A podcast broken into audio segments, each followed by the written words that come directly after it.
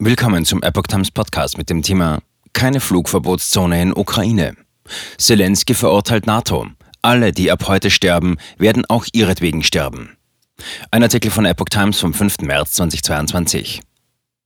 USA und NATO sind sich einig. Keine Flugverbotszone und so gut es geht deeskalieren. Für die ukrainische Staatsführung ist das offenbar ein Schlag ins Gesicht. Die Streitkräfte der USA und Russlands haben inmitten des Ukraine-Krieges eine direkte Telefonleitung aktiviert, um mögliche Missverständnisse und damit Zusammenstöße von Soldaten beider Länder zu verhindern. Die Leitung zwischen dem in Stuttgart angesiedelten Europahauptquartier der US-Streitkräfte und dem russischen Verteidigungsministerium sei diese Woche eingerichtet worden, sagte Pentagon-Sprecher John Kirby am Freitag. Wir wollen in der Lage sein, direkt auf operationaler Ebene mit dem russischen Verteidigungsministerium zu sprechen. Das sei wichtig, um das Risiko von Fehlkalkulationen zu senken und in der Lage zu sein, in Echtzeit miteinander zu sprechen, sollte dies notwendig sein, sagte Kirby weiter.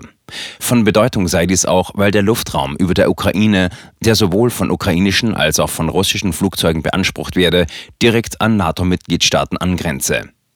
Ob beide Seiten nach einem erfolgten anfänglichen Test bereits über diese Leitung miteinander gesprochen haben, konnte Kirby nicht sagen. Einen solchen direkten Draht hatten die Streitkräfte beider Länder bereits im Bürgerkrieg in Syrien aufgebaut, wo zeitgleich sowohl russische als auch US-Soldaten im Einsatz waren. Die Idee war, mögliche Missverständnisse zu vermeiden, die zu einer bewaffneten Auseinandersetzung zwischen Einheiten beider Länder hätten führen können. Der Westen hat mit harten Sanktionen und Waffenlieferungen für die ukrainischen Streitkräfte auf den russischen Angriffskrieg gegen die Ukraine reagiert. Die USA und ihre NATO-Verbündeten wollen zugleich unbedingt ein Übergreifen des Krieges auf andere Länder vermeiden. Die NATO lehnt deswegen eine von der Ukraine geforderte Flugverbotszone ab.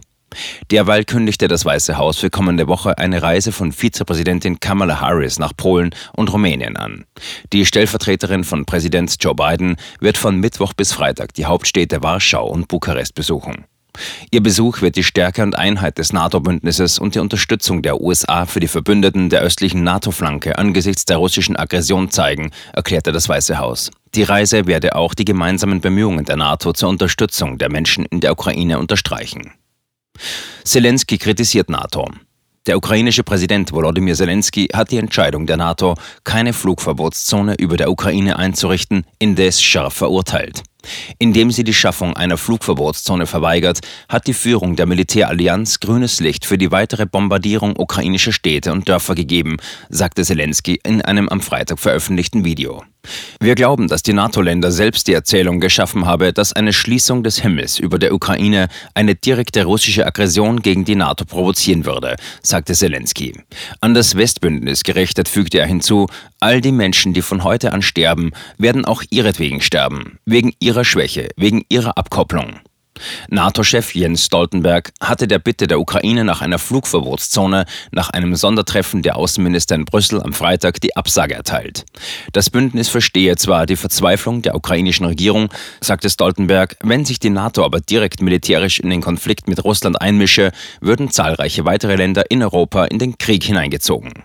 Um eine Flugverbotszone zu kontrollieren, müssten Kampfflugzeuge der NATO über der Ukraine russische Flugzeuge abschießen, sagte Stoltenberg. Wenn wir das täten, wäre ein umfassender Krieg in Europa die Folge, der viel mehr Länder einschließen und noch mehr menschliches Leid verursachen würde. Zelensky richtet sich derzeit täglich in Videobotschaften an die ukrainische Bevölkerung und an das Ausland. Am Samstag soll der ukrainische Präsident per Videoschalte an einer Sitzung des US-Senats teilnehmen, wie die Nachrichtenagentur AFP aus Parlamentskreisen erfuhr.